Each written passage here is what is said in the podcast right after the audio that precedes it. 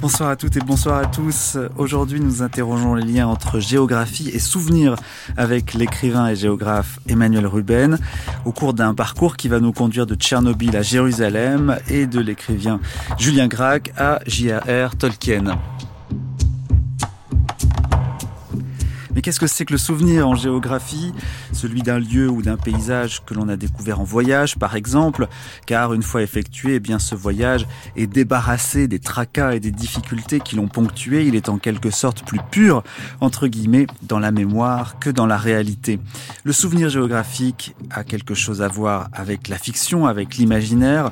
On se souvient des lieux, on les réécrit, et c'est précisément ce qu'a fait Emmanuel Ruben au sujet de l'Ukraine ou de Jérusalem par exemple, de lieux qu'il a arpentés avant de les raconter.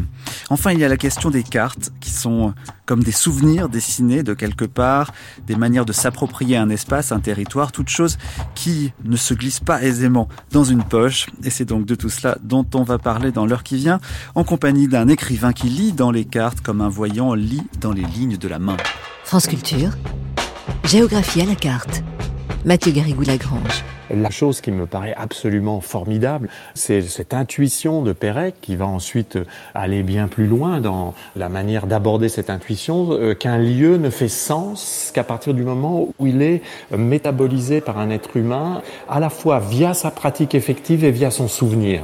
Et je crois que cette tension entre la pratique euh, à un instant euh, particulier et le souvenir de cette pratique quand le lieu a été congédié mais qu'il revient à la mémoire, et, et cette idée que finalement notre relation au lieu euh, se compose exclusivement à travers cette mise en lien, en tension de cette pratique immanente et de ce souvenir, je crois que c'est une des plus extraordinaires contributions qu'on puisse concevoir pour toute personne voulant comprendre la façon dont les êtres humains commercent avec leur lieu de vie.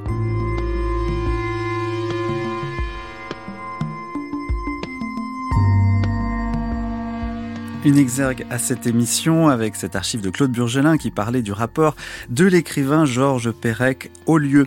Bonsoir à vous Emmanuel Ruben. Bonsoir. Nous sommes avec vous à distance, puisque vous vous trouvez à l'autre bout de la planète, au Japon exactement, pour une résidence d'écriture. Évidemment, ça n'est pas sans lien avec euh, la géographie. Vous êtes un écrivain voyageur. Et en plus, vous allez là-bas pour euh, travailler sur le premier des cartographes modernes du Japon, Ino Tadataka. Euh, un sujet éminemment géographique donc. Il faut dire que tous vos livres semblent liés d'une façon ou d'une autre à la géographie. Oui, bien sûr. C'est vrai que mon premier acte d'écriture, en fait, ça a été l'invention d'un pays imaginaire qui s'appelait la, la Zintari. Et cette invention, je l'ai euh, réalisée, en fait, la nuit de la chute du mur de Berlin. Donc, le 9 novembre 1989, je m'en souviens très bien, c'est le soir, en fait, où j'ai tracé les premiers contours de ce qui allait devenir un archipel qui ne l'était pas encore, puisqu'à ce moment-là, ce pays se trouvait en forêt noire de l'autre côté du Rhin, à la frontière avec la France et la Suisse, mais il empiétait sur une partie de, l'Allemagne. Et vous, avez donc tiré euh, de cette expérience dont on va parler euh, assez longuement un peu plus loin dans euh, l'émission, un livre qui s'appelle L'archipel de l'écriture, qui a paru il y a quelques mois, en septembre 2023, aux éditions Le Robert. Il y a d'ailleurs sur sa couverture une carte, un petit morceau de carte, qui montre encore une fois votre attachement à la géographie. D'où vient cet attachement? Est-ce que vous pouvez nous en dire un petit peu plus sur euh, la genèse de votre rapport avec cette matière Vraiment, au départ, je crois que c'est vraiment l'idée d'inventer un pays. Alors peut-être que c'est venu par des lectures, et je pense qu'il faudrait aller chercher du côté de la bande dessinée. Je pense que Tintin, euh, tout bêtement, ça a été vraiment la clé d'entrée. Parce que je me souviens très bien que la lecture du Sceptre d'autocar, il y a ce moment en fait hein, où euh, Tintin voyage vers la, la Sildavie. Il n'y a pas de carte de la Sildavie dans, dans Mémoire, mais il y a une sorte il feuillette dans l'avion, dans cette espèce d'hydravion jaune. Il va feuilleter un, une sorte de guide touristique un peu de, de la Sildavie qui raconte un peu l'histoire de la, de la dans laquelle il y a une très belle planche dans laquelle Hergé reprend un peu les, contours d'une miniature euh, de type un peu miniature persane. Et c'est vrai que ça, ça a été euh, le fait qu'on puisse imaginer, en fait, un pays euh, de toutes pièces, comme ça, comme le fait Hergé avec la Sildavie, avec la Bordurie, ou comme le fait Tolkien, parce qu'ensuite je vais lire le Bilbo le Hobbit, puis le Seigneur des Anneaux je pense que ça a été un, un déclic fondamental, mais j'en suis pas certain. Je, je dirais que c'est une hypothèse biographique. Est-ce que c'est un rêve finalement de pouvoir inventer un pays? Est-ce que c'est quelque chose de rassurant de pouvoir se couler comme ça dans un pays imaginaire, Emmanuel Ruben bah, Moi, j'en avais besoin. J'en avais besoin pour. Euh plein de raisons que j'ai essayé de, dans mes livres, que j'ai essayé de, comprendre.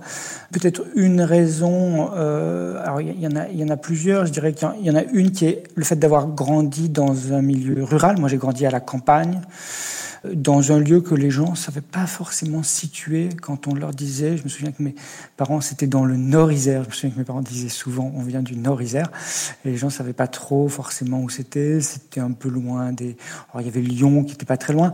Et puis, le fait aussi peut-être de venir... Euh, ma mère est, est, née en Algérie. Elle a perdu euh, à l'âge de 9 ans en fait son pays, le pays dans lequel, comme toute sa famille, comme toute ma famille maternelle, hein, j'en parle un peu dans les dans les méditerranéennes.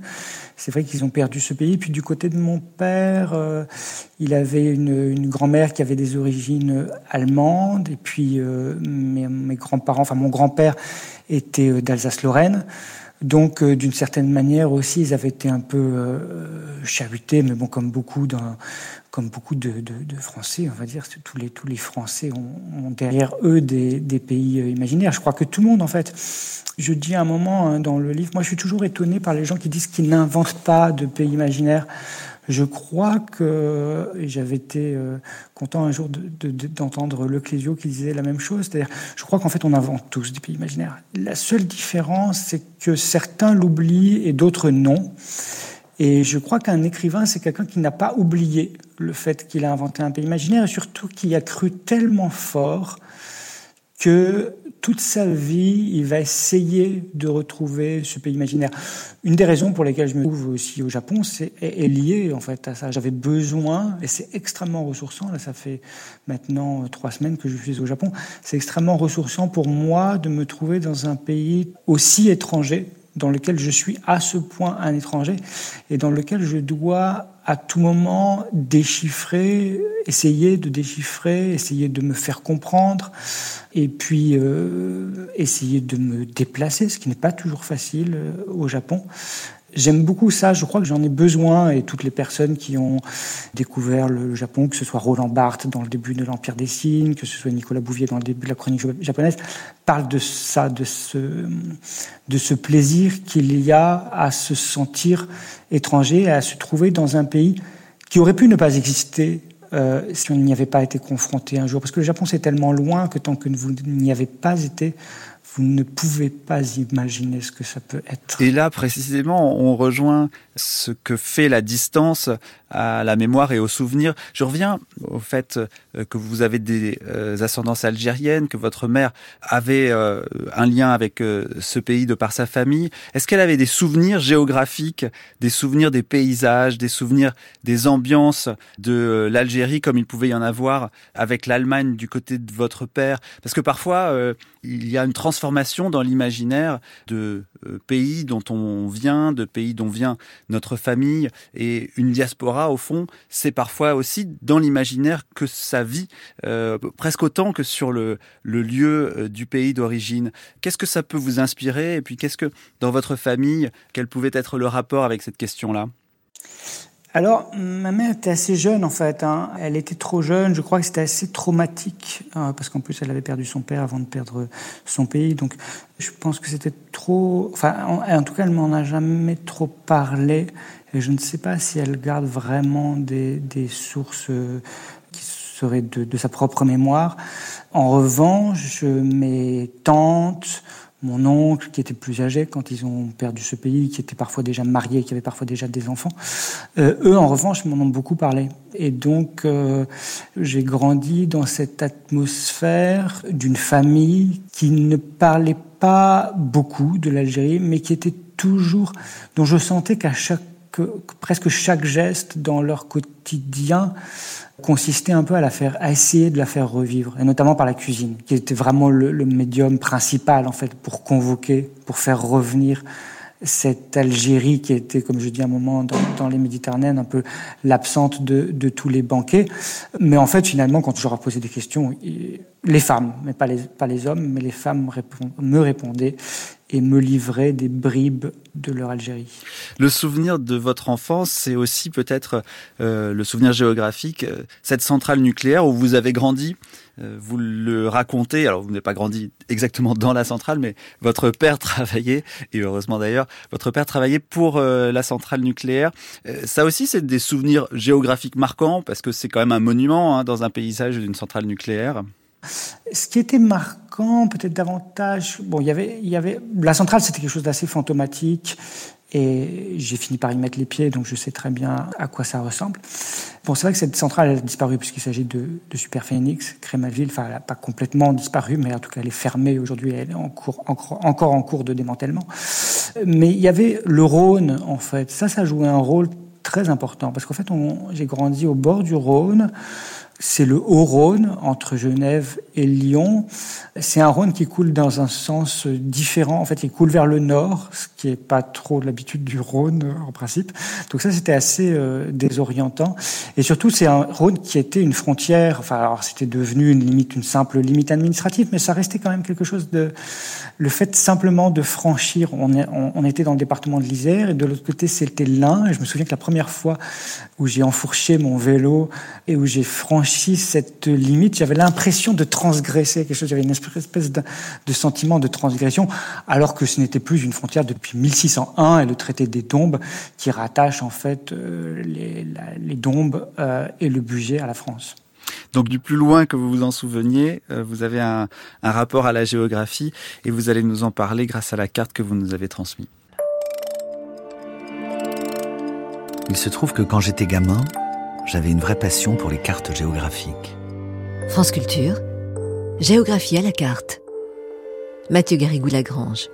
Une carte qu'on peut visualiser sur notre site internet et sur des réseaux sociaux, en particulier euh, Blue Sky, carte que vous nous avez transmise Emmanuel Ruben. Est-ce que vous pouvez la décrire à nos auditeurs? Je dis tout de suite que c'est une carte que vous avez dessinée vous-même quand vous étiez petit ou adolescent. Alors, euh, donc la, c'est un, un, archipel qui est constitué de plusieurs îles, avec euh, trois îles principales et donc l'île du Nord, l'île du Sud et l'île de l'Est. Mais au départ, ce pays, comme je l'ai dit tout à l'heure, n'était pas un archipel. Et donc, en fait, il est devenu un archipel parce que, un beau jour, j'avais montré, j'étais tout fier de, des cartes routières que j'ai dessinées de la Zintari. Et un jour, je l'ai montré à un oncle qui avait, un grand-oncle, qui avait été euh, parachutiste du côté de Baden-Baden, donc qui connaissait bien la région de la Forêt Noire. Et il ne retrouvait pas les villes qu'il connaissait, ou en tout cas, il les trouvait déplacées parce qu'en fait, je les avais, j'avais, je m'étais déjà un peu approprié cette forêt noire et j'avais un peu fait migrer certaines villes d'une direction d'est en ouest ou du nord au sud. Et puis aussi, j'avais changé un peu certains noms des certains toponymes. Et donc, il était un petit peu euh, déboussolé. Et puis, en plus, j'avais annexé les sources du Danube, ce qui était totalement euh, sacrilège. Et donc, j'ai décidé un peu sur un coup de tête de le découper, d'en faire un archipel. Et comme en plus, ce grand-oncle, qui était un jeune retraité à l'époque, euh, nous avait euh, montré un, diaporama d'un voyage en mer Baltique. J'ai décidé de l'envoyer en mer Baltique. Donc là, Zintari se trouve en mer Baltique. Elle a une capitale administrative et une euh, capitale, on va dire, économique. La capitale administrative s'appelle Sion et la capitale économique s'appelle Trexia ou Treschen selon les différentes langues qu'on parle en Zintari. Parce que là, les Zintari restaient quand même un pays germanophone, mais avec quand même une, euh, une population zelte qui vit essentiellement dans le Zeltmark, qui est une sorte de plateau au nord-est de la Zintari, qui est un plateau irrédentiste, parce que les Celtes, qui, sont, qui se considèrent comme les indigènes de la Zintari, euh, voient très mal cette colonisation euh, allemande, et pas seulement allemande, parce qu'avec les colons germaniques sont venus plein d'autres peuples et toutes sortes de migrants de toute l'Europe. Et donc ils sont très, euh, c'est un peu euh, des, des, irréductibles, gaulois, farouches. Donc il y a pardon de la géopolitique dans euh, votre carte dès le début. Vous en parlez vraiment comme d'un pays euh, réel que vous connaissez absolument par cœur, comme si vous l'aviez foulé de vos propres pieds. Jusqu'où c'est allé finalement euh, cette précision dans euh, l'imagination de cet endroit? Est-ce que par exemple il y avait euh, des cartes de géologie? Est-ce que vous savez ce qu'il y avait dans les sols, dans les sous-sols, la sédimentation de euh, cette euh, Zintari au fur et à mesure des, des périodes? Tout ça, vous, vous, vous l'aviez cartographié? Alors tout à fait, j'ai gardé trois classeurs euh, qui correspondent à trois époques différentes de la Zintari, puisque c'est quand même un pays mouvant, euh, puisque je, je le cartographie, je, au fur et à mesure, je le déplace, je le découpe, je change parfois des noms. Donc il y a, il y a trois classeurs qui correspondent à ces époques différentes, et il y a, je me souviens très bien, oui en effet, des cartes de la géologie, des cartes géologiques de la Zintari, parce que c'est une anomalie géologique, la Zintari, étant, elle a conservé de même qu'elle a conservé la langue allemande, elle a conservé le relief en fait de la forêt noire. Toute l'île du Sud est un grand massif montagneux et l'île de l'Est également, le plateau du Zetmar qui est aussi est assez haut en altitude. Et donc, il conserve la topographie de la forêt noire, mais tout ça exilés, déportés dans la mer Baltique, qui est normalement une région assez plate. Alors j'avais demandé un poste de volontaire international à une époque à, à, Riga pour me trouver en face de la Zintari. La Zintari se trouvant en fait entre la Suède et la Lettonie, au nord de l'île de Gotland et pas très loin des îles estoniennes de Saaremaa et de Yuma. Et en fait, euh, je m'étais rendu compte, mais chose que je savais déjà euh, par mes études de géographie, que tout est plat là-bas, que la l'altitude euh, la plus haute euh, en Lettonie, on est dans les 300 mètres et quelques. Donc la Zintari serait une totale anomalie géologique. Alors j'ai essayé d'expliquer aussi cette anomalie géologique par le fait est-ce que c'est un volcan ou mais non, ce, ce n'est pas un volcan, ce n'est pas un relief volcanique. Alors c'est vrai, Emmanuel Ruben, et là on va au-delà de la Zintari, ce qui frappe au fond dans votre démarche et qui pose une question très fondamentale sur ce que c'est que la géographie, c'est avec cette matière-là où euh, commence le réel, où s'arrête la fiction, à quel point le souvenir d'un endroit est-il aussi euh, réel pour nous que la réalité. Chacun a un peu d'ailleurs des souvenirs différents d'un même endroit. Est-ce que vous vous êtes posé, vous vous êtes forcément posé la question de cette frontière un peu poreuse entre la matière géographie et la fiction, l'imagination? Oui, alors je me la suis posée très souvent. Alors je me suis posé dans l'invention de de la Zintari, évidemment, parce qu'en fait, la Zintari, j'essayais tout le temps d'être dans quelque chose de très réaliste. En fait, là, comme j'ai dit, j'ai fait la carte géologique, mais pas seulement. Enfin, j'ai fait énormément. J'ai inventé énormément de choses. Le drapeau, hymne national, les, les blasons de tous les de tous les pays. Il y avait vraiment, il y avait tout le, le cahier avec les maires, les députés et compagnie, euh, tous ces noms, les équipes de foot et tout ça. Donc, donc c'était vraiment une. Enfin, j'étais vraiment, je voulais faire exister ce pays. C'était vraiment mon but, mon rêve. Je dis à un moment d'ailleurs dans l'archipel de l'écriture, mon rêve c'était que tout simplement mes camarades un jour prennent un billet d'avion pour euh, Trexia, pour l'aéroport de Laszlo Varnasowski de Trexia. Parce que le réel vous décevait Est-ce qu'il y, est qu'il y a ça quand même en creux qu'on entend? Sans doute, c'est probable. Euh, J'étais probablement euh, déçu par le réel. Je m'ennuyais probablement un peu à, la campagne. Et ensuite, c'est vrai que j'ai été euh, donc après, moi, j'ai fait des études de géographie. J'ai commencé même une thèse de géographie sur les, les restructurations des symboliques urbaines à Riga et à Kiev. C'était une thèse de, de géopolitique. C'était avant Maïdan. Euh, et, et, je me souviens que j'avais beaucoup de mal dans ces études de géographie. Ça s'appelait d'ailleurs, le titre était une géopolitique de la mémoire. Donc on est toujours sur la, la mémoire. C'était la question mémorielle m'occupait beaucoup.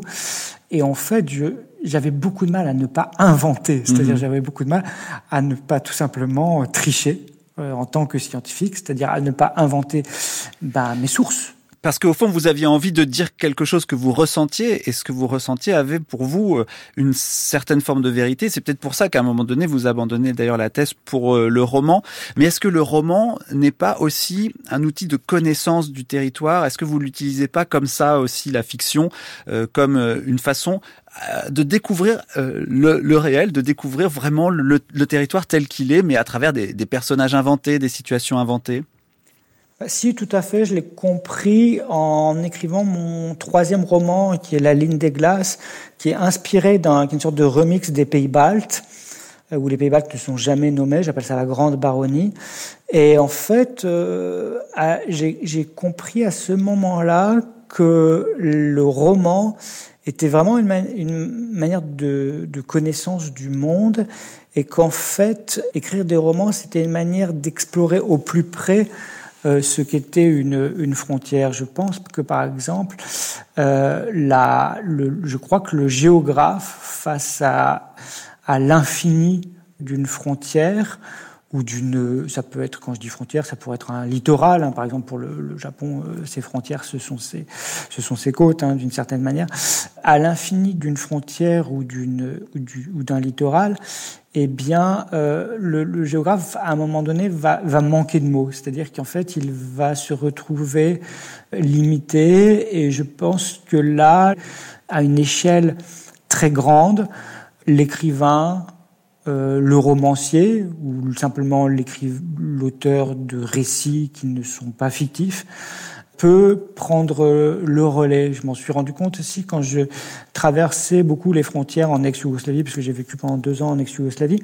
Je me rendais compte qu'à chaque fois qu'on traversait une frontière, qu'on passait de Serbie en Hongrie, ou qu'on passait de Serbie en Croatie, ou de Serbie en Bosnie-Herzégovine, il se passait tellement de choses, il y avait tellement de choses à observer que qu'un géographe aurait été euh, démuni. Mm. Et, et, et qu'en fait, là, euh, l'écrivain, lui, il décrire bah, qu'est-ce que ça va être? Par exemple, je me souviens un jour, on, a passé des heures, euh, on était arrêté à la frontière entre la Serbie et la Hongrie, tout simplement parce que les douaniers hongrois voulaient toucher un bakchich et euh, ils faisaient tout leur possible pour euh, ennuyer un, un tzigane qui avait emporté trop de cartouches de, cigarettes et ensuite les Serbes ont entonné des chants un peu racistes vis-à-vis des tziganes et donc tout ça on est dans l'ordre de la on met pas ça dans un livre de géographie et, et on peut pas le mettre dans une carte non plus mais vous avez cette belle cette belle formule euh, vous écrivez le roman c'est l'agrandissement de la carte et en effet c'est ça c'est de, de pouvoir zoomer sur la carte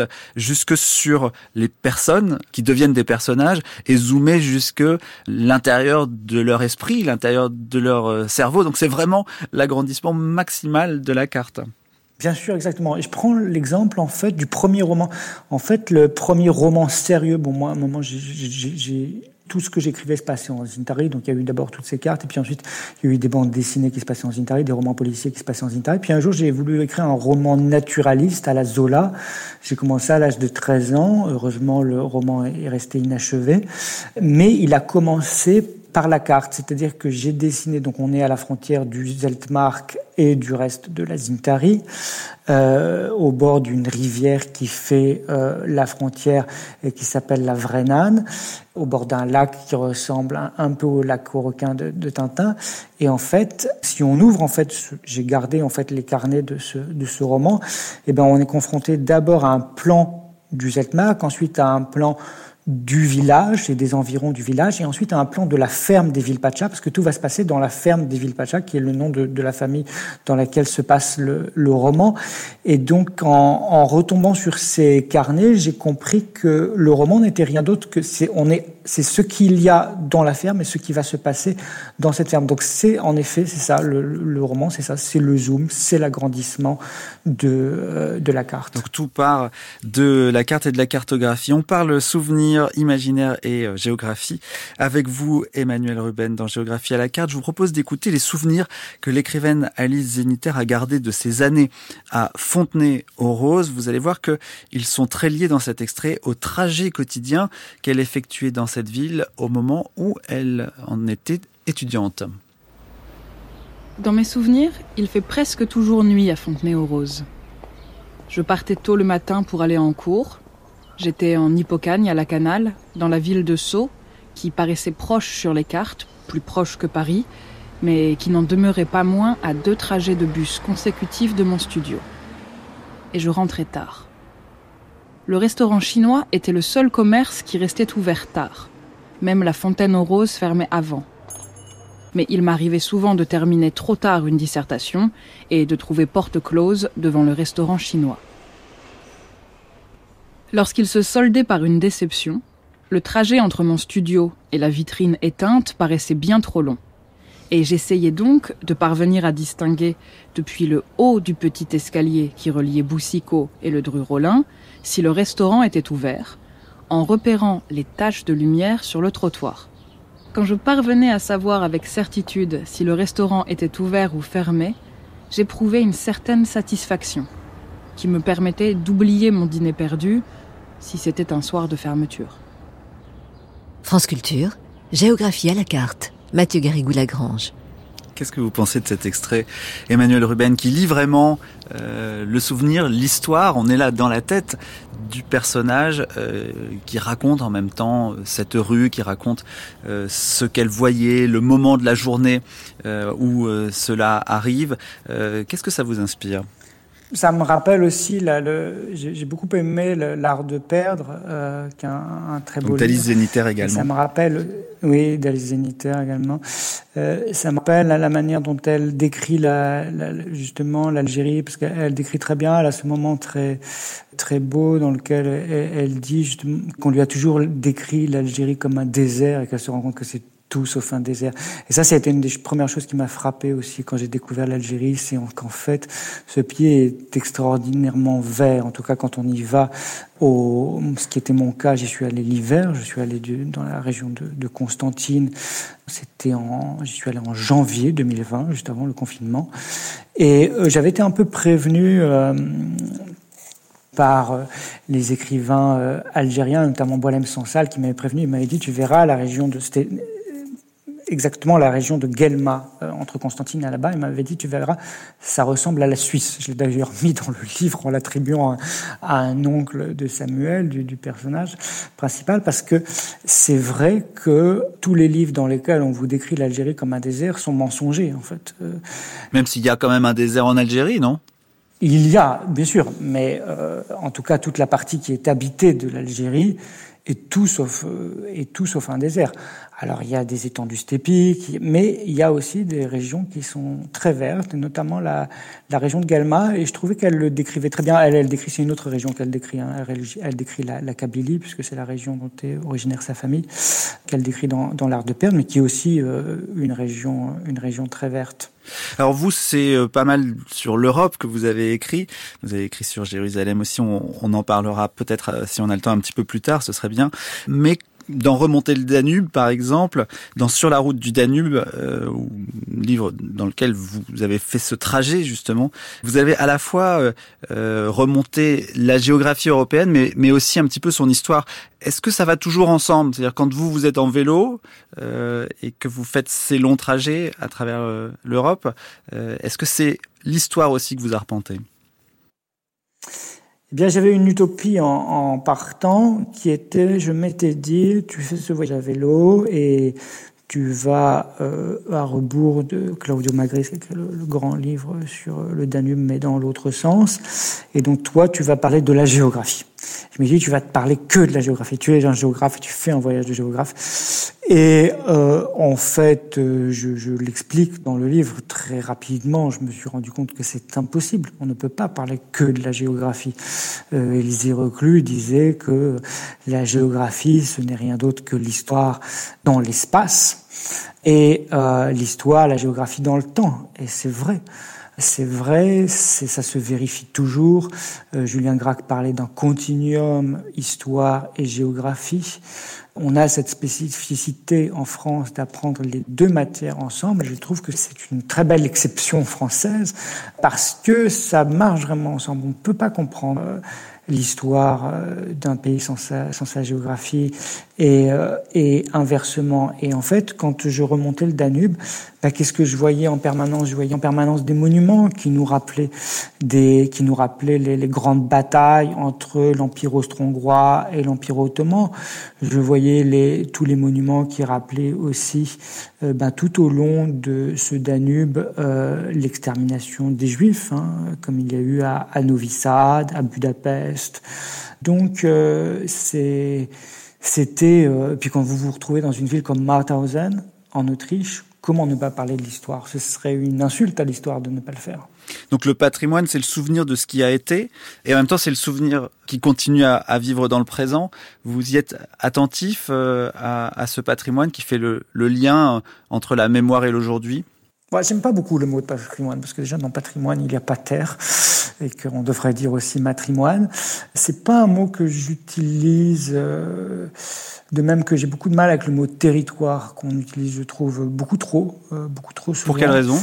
J'aime pas le terme de territoire parce que bon, il y a eu toute une querelle hein, dans la géographie. Euh, c'était, vous savez, il y avait toute l'histoire des réseaux contre les territoires et les territoires, c'était un terme, ça a été remis à la mode à un moment euh, de, retour de la géographie culturelle et euh, à un moment où on voulait un peu euh, dénoncer euh, la, la géographie, la nouvelle géographie que je trouve très utile et, et qui était euh, cette géographie qui voulait euh, justement explorer les questions de réseau. Donc en dépassant précisément euh, euh, la vision uniquement centrée sur euh, le territoire.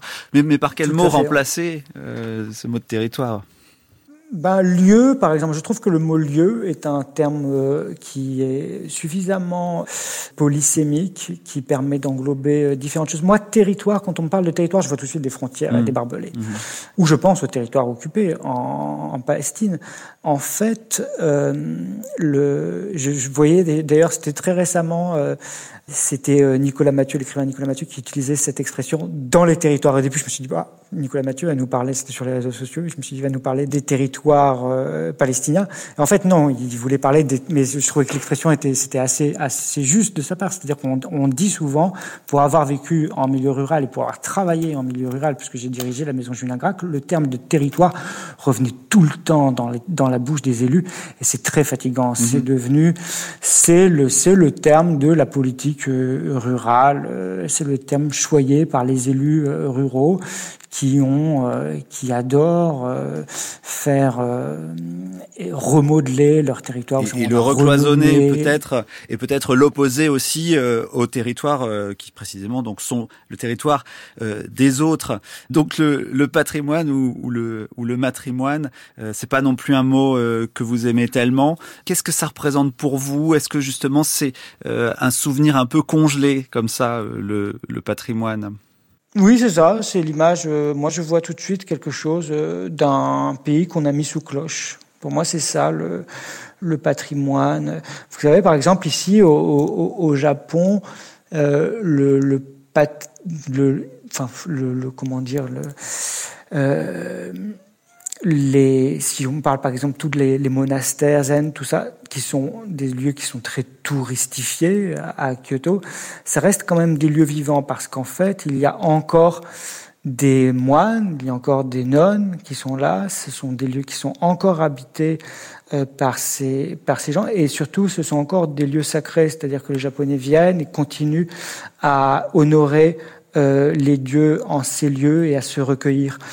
Et en fait, moi, quand on me dit patrimoine, j'imagine un lieu dans lequel on ne viendrait plus se recueillir. En fait, un lieu qui ne serait mmh. plus, qui n'aurait plus d'âme. En fait. et, et, vous pensez que l'Europe euh, a, a, trop mis euh, sous cloche un certain nombre de ces joyaux et que du coup, ils sont un petit peu dévitalisés comme ça?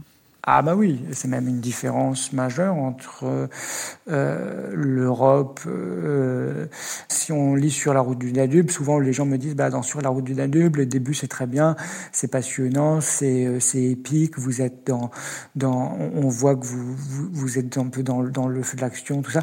Et puis après, quand on à partir du moment où on arrive en Autriche, c'est un petit peu plus triste, mais malheureusement ça ne fait que refléter la, la réalité. C'est-à-dire que vous savez quand on quand on traverse, j'en parlais là récemment avec un, un, ami cycliste autrichien et je disais mais quand on traverse l'Autriche à vélo, très vite on a compris qu'il fallait qu'on quitte les, les pistes cyclables parce qu'en fait, elles nous faisaient éviter tous les villages et donc on ne rencontrait plus d'Autrichiens. Et donc on était dans un parce que vous êtes dans un pays qui est extrêmement pour le coup, tout est, tout est muséifié. C'est-à-dire qu'en Autriche, vous avez même l'impression que la nature est quelque chose. Et on regarde la nature comme un grand musée. Vous savez, quand on, euh, on voit tous ces touristes qui, euh, qui descendent le Danube euh, en, dans, ces, dans ces grands bateaux de, croisière, et alors ils traversent la Warau, et on a. tout et on a l'impression d'être dans un grand d'être dans un grand musée et moi, je trouve ça extrêmement, euh, extrêmement effrayant. Mhm. Euh, et donc, euh, il faut, quand vous êtes dans les autres pays, quand vous êtes en, notamment nous, on, a, on, a été, on avait commencé par l'Ukraine puisqu'on partait d'Odessa. Bon, bah, en fait. le patrimoine est quelque chose qui existe à peine, en tout cas dans cette partie de l'Ukraine, dans, dans la Bessarabie. Donc en fait, vous vous retrouvez dans quelque chose qui est toujours vivant.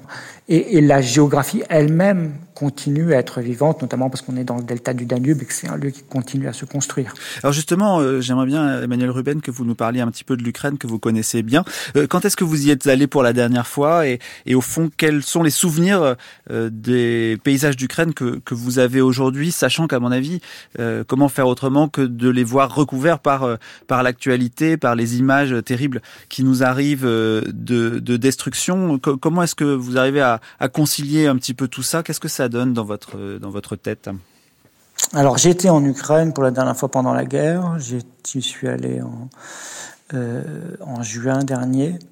Euh, on est parti le 21 juin, très exactement. Je suis resté quelques jours à Kiev essentiellement. Euh, Kiev avait euh, eu la, bonne idée de vouloir euh, perpétuer euh, la tradition d'un festival littéraire international et donc euh, qui n'avait pas pu être tenu euh, l'année du à cause du une première fois à cause du Covid et une deuxième fois à cause de la à cause de la guerre en 2022 donc ça n'avait pas eu lieu en 2021 et en 2022 mais en 2023 ils ont décidé de le faire quand même.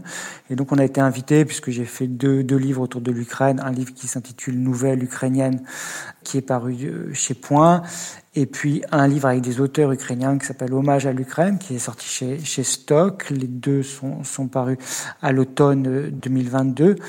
Et bon, bah, évidemment, alors aujourd'hui pour moi, comme pour beaucoup de gens, l'Ukraine est associée à la guerre.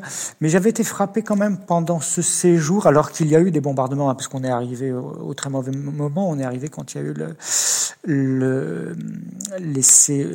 la tentative de coup d'État euh, des Wagner contre, de Prigogine. contre Poutine, de Prigogine. Et, euh, et donc, euh, il y a eu le, Kiev a été particulièrement bombardé cette nuit-là. Il y a eu pas mal de, il y a eu, il y a eu quand même cinq morts, euh, donc par des, à la fois par des drones et par des, des missiles. Bon, je savais hein, à quoi on allait euh, se, se, confronter. Moi, c'était la première fois que je me retrouvais sous un, une ville bombardée. Ça n'a pas, vous savez, l'impression que je pouvais avoir d'être dans un pays en guerre était paradoxalement euh, à Kiev, hein, parce que je suis resté à Kiev, presque moins forte que ce que j'avais pu voir en parce que j'étais allé pour Maïdan euh, et alors au moment de Maïdan parce que c'était très concentré était... précisément sur euh, cette place de Maïdan et les alentours et que du coup il y avait peut-être un, bah, un effet moment... un effet encore plus plus visible bah parce qu'au moment de Maïdan, tout avait été le, le tout, tout, il y a énormément de bâtiments qui avaient été qui avaient été brûlés autour de de, de, de Maïdan. Et donc il y avait euh, et les tous les, les, pavés avaient été décelés. Et puis il y avait les campements. J'étais arrivé quand il y avait encore tous les campements euh, des, des, des, des gens qui avaient fait le Maïdan. Et donc notamment de toutes les de toutes les milices euh, qui avait euh, qui avait renversé le, le pouvoir. Donc j'avais moi la dernière image que j'avais de Kiev, elle était associée à ça. Ce qui était frappant, c'était comment les Ukrainiens pouvaient continuer à vivre de façon euh, tout à fait normale dans la journée euh, jusqu'au couvre-feu. Le couvre-feu c'est 22 heures. Et, et, comment tout d'un coup, bon, au moment du couvre-feu, là, on bascule, on rebascule dans la guerre et ça dure de 22 heures à 6 heures du matin. On se réveille à 6 heures du matin on, euh, tout le monde euh, s'efforce de vivre euh, de la manière la plus normale possible, malgré toutes les difficultés qui sont celles du temps de la guerre. Bon, voilà, on est arrivé, on est arrivé en 2023. On n'a pas vécu. Il y a eu un moment qui a été le blackout, et ça, c'est pas quelque chose que j'ai vécu. Ça, ça devait être particulièrement dur dans Kiev. Donc, vous avez ces souvenirs d'une géographie de l'Ukraine en guerre, vous avez ces souvenirs de Maïdan, et vous avez aussi des souvenirs, alors qui sont pas directement les vôtres, mais qui sont euh, ceux de, de, Vlad, dont vous parlez dans un certain nombre de vos livres, euh, qui est quelqu'un avec qui vous faites euh, vos voyages à, travers l'Europe, vous remontez le Danube à vélo avec lui. Vlad, dont, dont le père a, été l'un des liquidateurs à Tchernobyl et, et qui est mort d'irradiation pour avoir précisément fait ce travail-là. donc le souvenir de la catastrophe de Tchernobyl, il est présent dans le paysage d'Ukraine, ne serait-ce que par la zone contaminée, il est présent euh, également dans, dans, les mémoires. Euh, là, c'est vraiment la géographie, euh, l'histoire, le souvenir, la mémoire qui, qui se mêlent de, façon très visible, Emmanuel Ruben. Oui, euh, bah, Tchernobyl, quand on pense à, l'Ukraine, est toujours est toujours présent à l'esprit.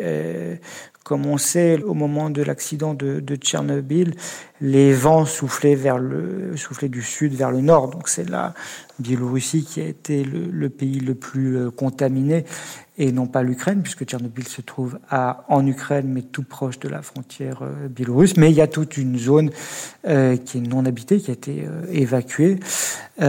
Beaucoup de gens se sont relogés à Kiev. À l'époque où je, passais beaucoup de temps à Kiev pour mes, études de géographie, j'ai rencontré des personnes qui, en effet, qui ont été relogés à, à ce moment-là. Ça a été un des grands drames de, de l'Ukraine. Malheureusement, aujourd'hui, euh, ce, ce, ce, drame, il est complètement dépassé par l'ampleur de cette guerre face à la Russie qui, qui est venue se surimprimer.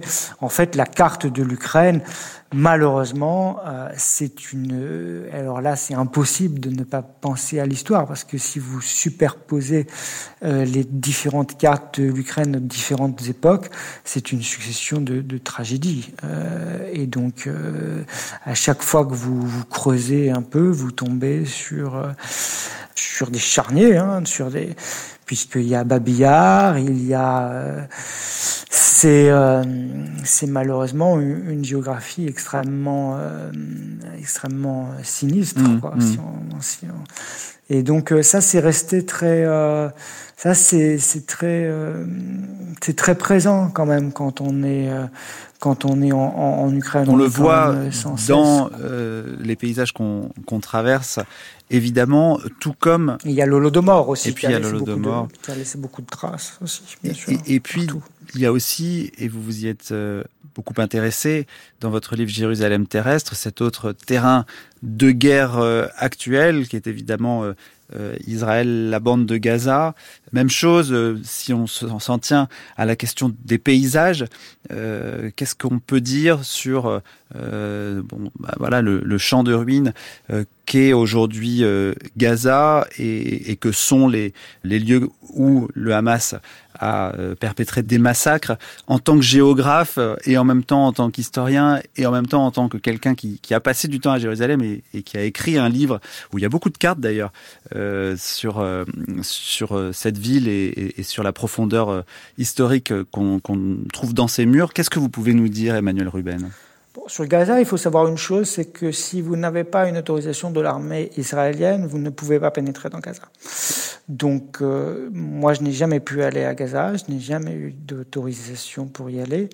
Euh, J'avais fait une demande quand je suis arrivé en 2014, mais je suis arrivé à, à Jérusalem en septembre, tout début septembre 2014. Euh, c'était la fin de la, ça devait être la quatrième guerre entre le Hamas et Israël, qui est une guerre qui avait fait 2000 euh, morts. Euh, on, avait, on était, je crois, 75 morts du côté israélien et 2000 du côté euh, palestiniens avec des bombardements massifs sur, sur Gaza. Et, et, donc j'ai fait tout de suite la demande d'aller à Gaza, mais euh, elle m'a été, euh, elle m'a été refusée, même en passant par euh, la diplomatie française, c'était pas possible.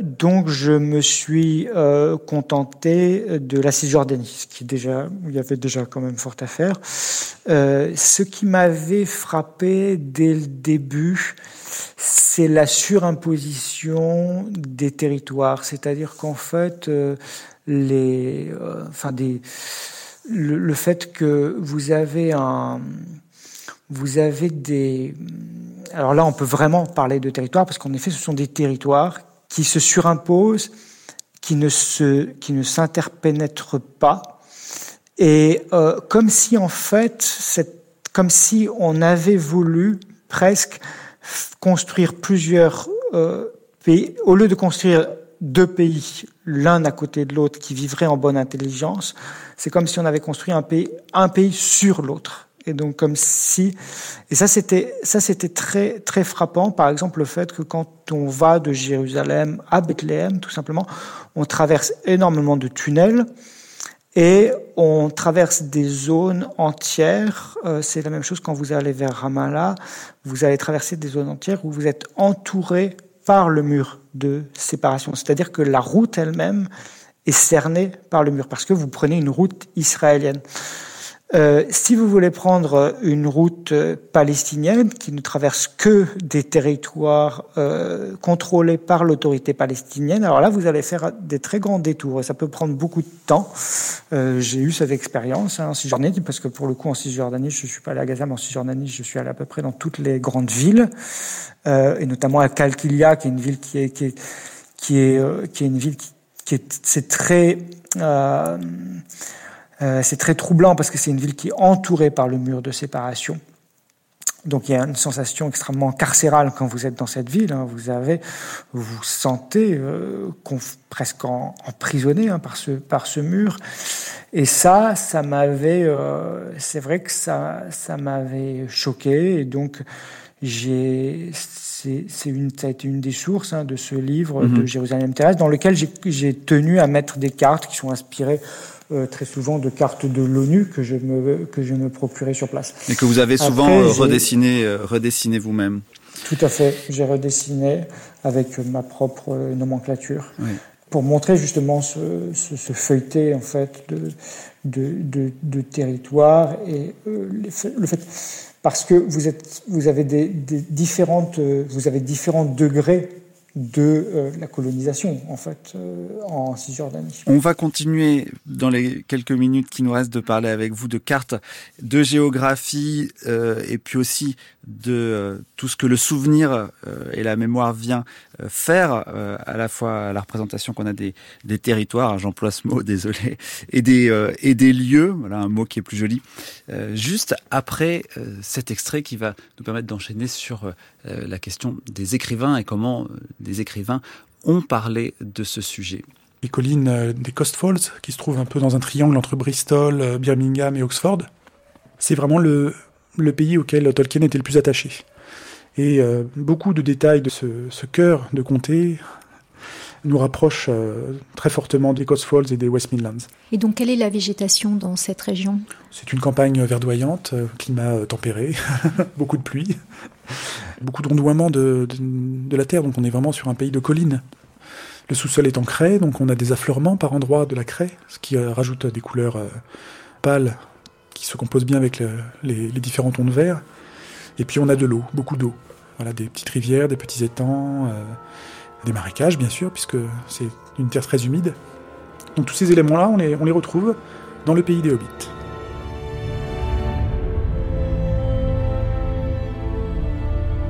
France Culture, géographie à la carte, Mathieu Garrigou-Lagrange. C'était Jean-Rodolphe Turlin, l'auteur de Promenade au pays des Hobbits, qui répondait aux questions de Lydia Benitzrak. Voilà un écrivain qui aime inventer des pays imaginaires, qui aime en dessiner, comme vous d'ailleurs.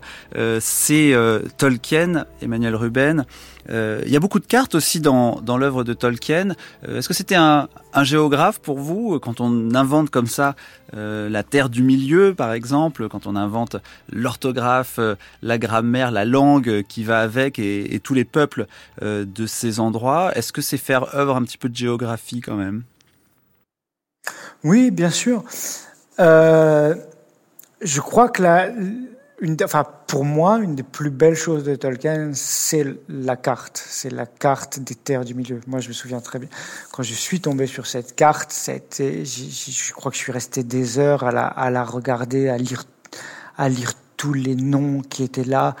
Euh, la carte contient tout le, tout le livre, en fait. Euh, et tout surgit, je crois que tout surgit de euh, la carte. Et, et ça, c'est ce qui est une des choses qui est frappante sur cette carte, qui m'a toujours euh, euh, interloqué, c'est le fait qu'elle n'a pas de limite.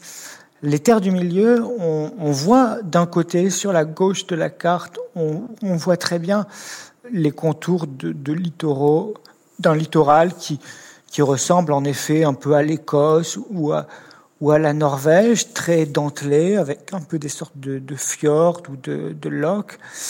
Et puis, de l'autre côté, je me souviens qu'il y a un fleuve, il y a des montagnes, il y a des forêts, tout ça. De l'autre côté, c'est infini. C'est-à-dire qu'il n'y a pas de... De l'autre côté, cette carte n'est pas délimitée.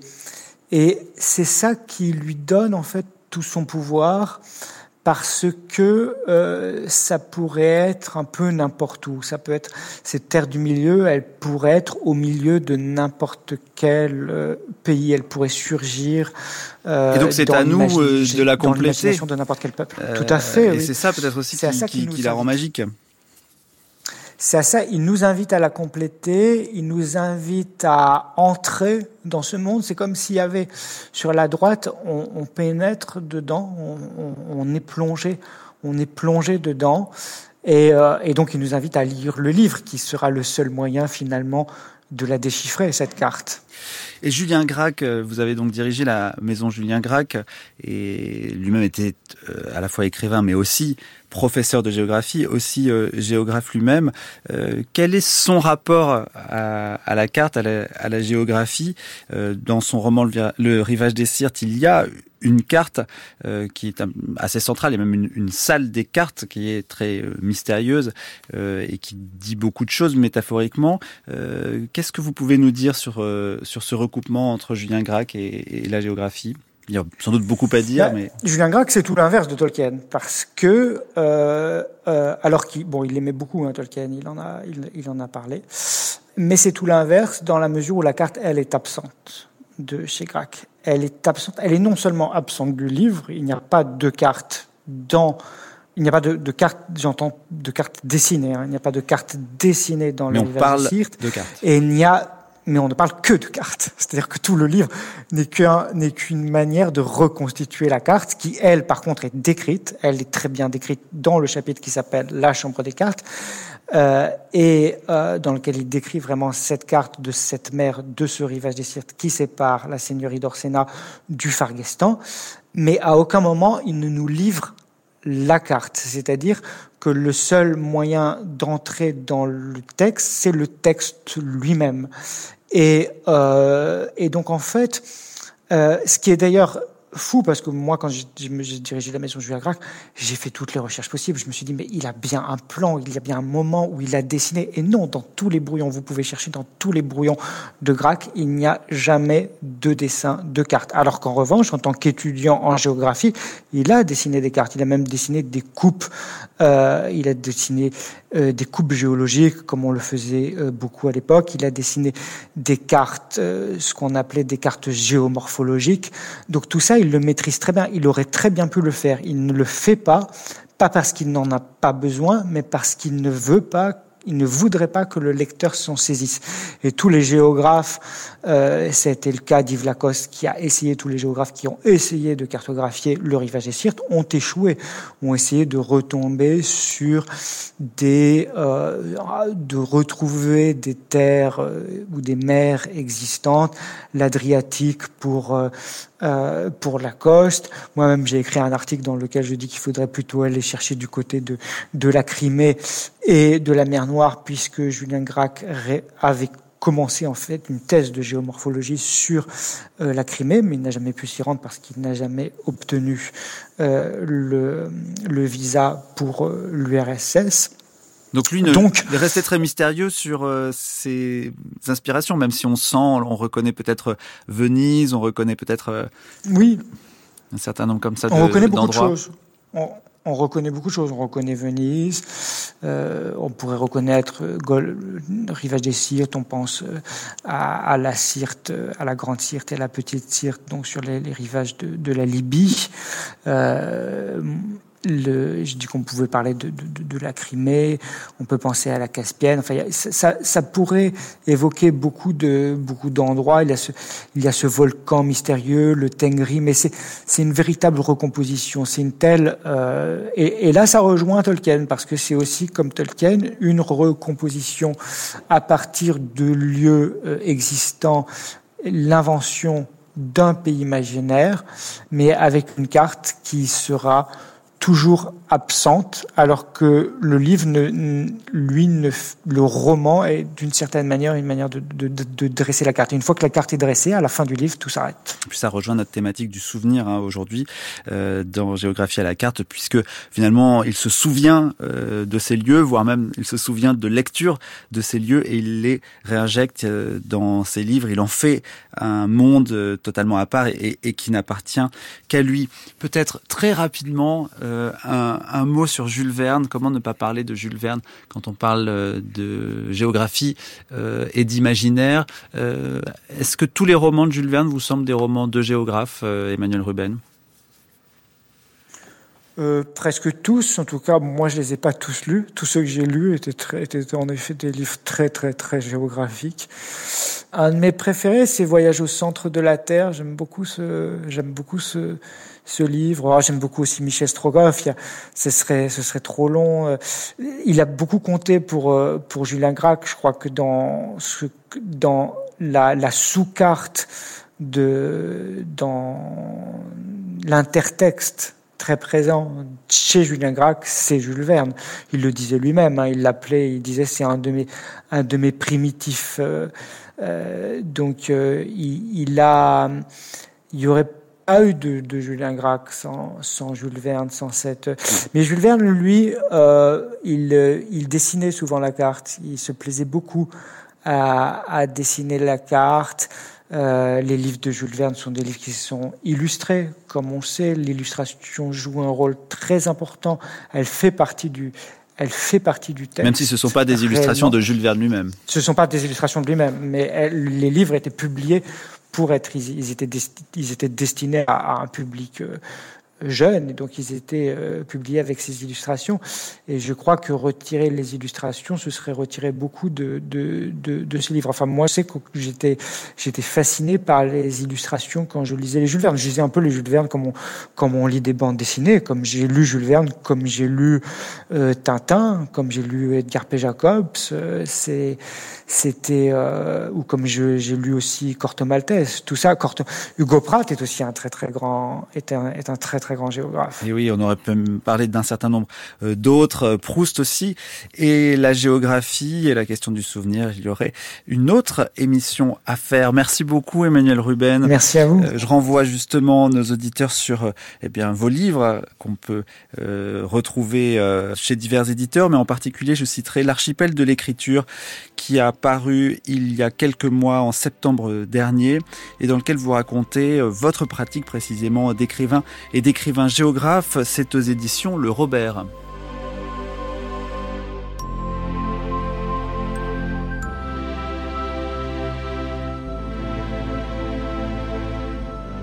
Géographie à la carte, c'est Anne-Vanessa Prévost, Jean-Christophe Francis Mathieu Garrigou-Lagrange et Florent Bujon qui se joignent à moi pour vous souhaiter à toutes et à tous de très bonnes fêtes de fin d'année. On se retrouve en 2024.